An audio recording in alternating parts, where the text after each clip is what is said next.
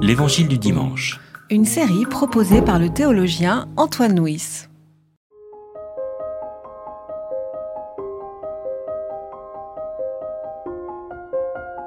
Ils racontèrent ce qui leur était arrivé en chemin et comment ils s'étaient fait reconnaître d'eux en rompant le pain.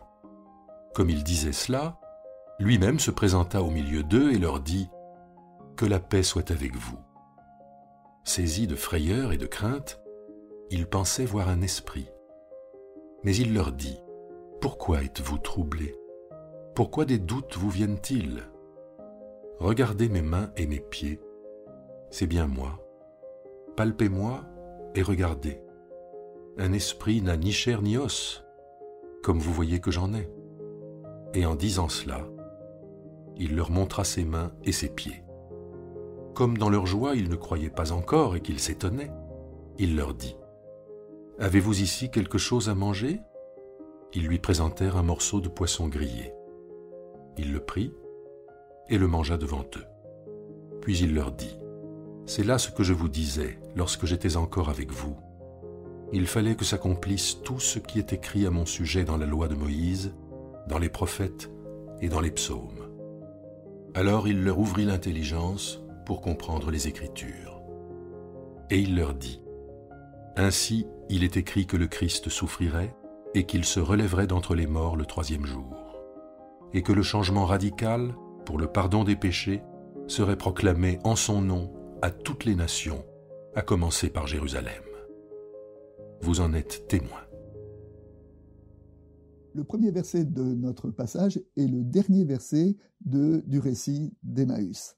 Et au récit d'Emmaüs, donc euh, les témoins d'Emmaüs racontent aux disciples ce qu'ils ont vécu et comment Jésus a disparu au moment où le reconnu dans la fraction du pain. Et alors qu'il leur dit ça, c'est ce moment-là où Jésus réapparaît et réapparaît en se montrant aux disciples.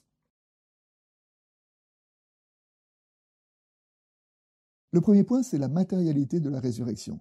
Dimanche dernier, le récit était lorsque Jésus a retrouvé les disciples dans chambre haute. Ça, c'était dans l'évangile de Jean. Et euh, ce récit est un peu le parallèle dans euh, l'évangile de Luc. Dans l'évangile de Jean, il a dit aux disciples Regardez mes mains, mes pieds. Et euh, il fait pareil dans cet évangile, mais il fait un pas de plus et il leur dit Est-ce que vous avez un poisson à manger? Nous nous souvenons que beaucoup parmi les disciples étaient pêcheurs c'est-à-dire que le poisson, et j'allais dire le, partage du poisson, renvoie à leur expérience humaine quotidienne, à leur expérience, j'allais dire, la plus humaine, ce qui nous dit que euh, c'est du cœur de notre humanité la plus profonde que nous sommes appelés à accueillir cette parole de la résurrection. Ensuite, il nous est dit que Jésus a ouvert l'intelligence des disciples ouvrir l'intelligence. Euh, l'expression est un peu curieuse, mais elle nous rappelle que, euh, nous le savons, il existe plusieurs formes d'intelligence. Hein. Il y a l'intelligence des mathématiques, de la rationalité, mais il y a aussi l'intelligence des relations humaines, l'intelligence des langues étrangères, euh, l'intelligence de, la musique. Et à toutes ces intelligences, ici, ce texte en ajoute une autre, une supplémentaire, qui est l'intelligence des Écritures. L'intelligence des Écritures, c'est arriver à comprendre les Écritures de l'intérieur afin de voir le monde comme les Écritures nous le présentent. Voilà ce que le chemin que euh, Jésus a appelé ses disciples à parcourir.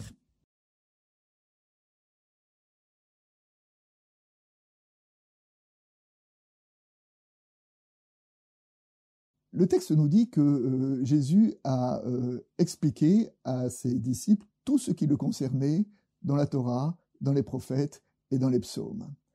Alors, euh, on avait trouvé le même événement dans le récit des pèlerins d'Emmaïs, où Jésus leur a ouvert les Écritures, et évidemment, on aurait aimé que Luc nous en dise un peu plus, et de nous dire quels sont les, textes bibliques que, que Jésus a partagé avec ses disciples pour leur expliquer ce qui le concernait euh, dans l'Ancien Testament.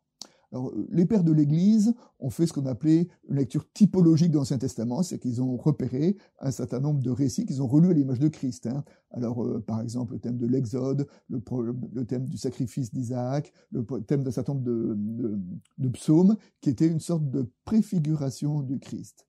Mais il me semble que nous pouvons aussi l'entendre de façon plus générale en disant que le grand thème qui parcourt le Premier Testament, ce thème de l'alliance, l'alliance c'est Dieu qui rentre dans notre monde pour venir se révéler à travers un peuple, à travers notre humanité. Eh bien ce chemin, ce parcours de, l'alliance, d'une certaine façon, nous pouvons considérer qu'il trouve un accomplissement avec euh, la venue du Christ parmi nous, qui est rentré dans le monde jusqu'à en mourir sur une croix.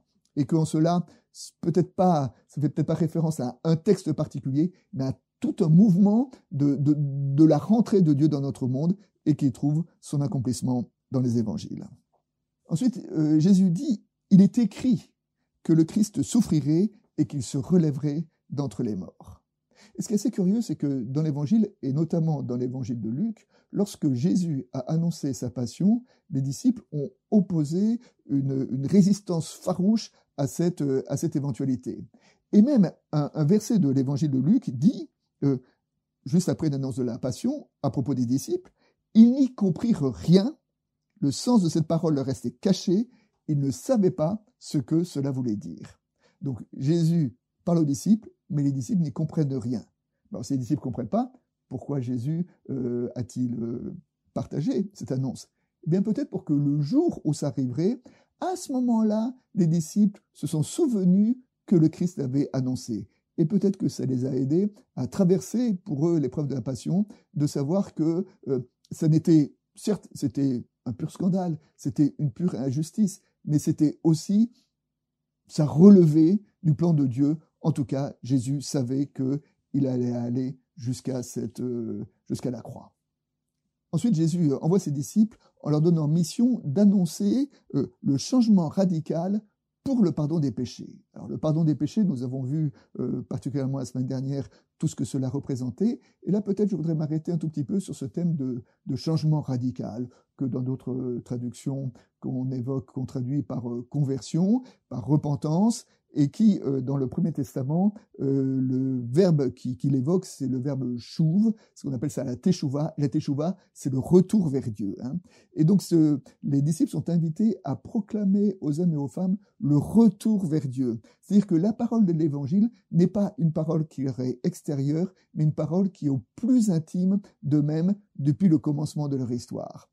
C'est euh, ce que dit Paul dans l'Épître aux Galates lorsqu'il évoque le jour où le Christ s'est révélé à lui. Il dit euh, Celui qui m'avait mis à part dès le ventre de ma mère lorsqu'il a cru bon de se révéler à moi. C'est que Paul a entendu que le Christ était avec lui depuis le ventre de sa mère, donc depuis le tout commencement de son histoire et que la démarche de, foi n'est pas donc l'adhésion à une vérité qui nous est extérieure, mais essayer de, retrouver enfin cette, harmonie avec ce qu'il y a de plus vrai et de plus profond en nous-mêmes.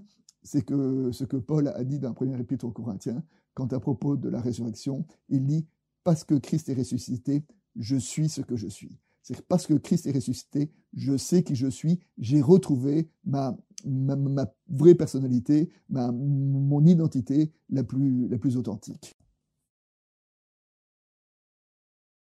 Enfin, comme euh, illustration, je voudrais euh, évoquer la façon dont la mort et la résurrection peut-être peuvent être lues à travers toutes les Écritures.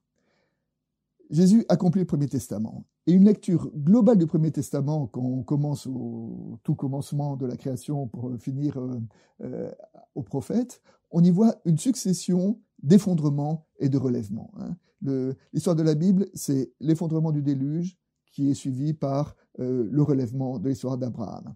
L'effondrement de la servitude qui est suivi par euh, l'exode et le recours à la liberté. L'effondrement de la chute de Jérusalem et l'envoi d'exil qui est suivi par le relèvement et le retour d'exil. Ben de la même façon, euh, l'Évangile nous parle de, de l'effondrement de la croix et du relèvement après de la résurrection.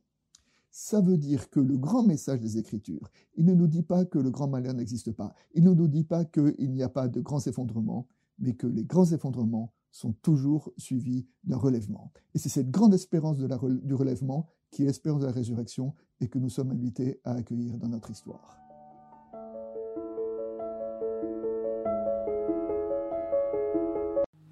C'était l'Évangile du dimanche. Une série de regards protestants. Enregistrée par Antoine Nuis. Voix off, Dominique Fano-Renaudin.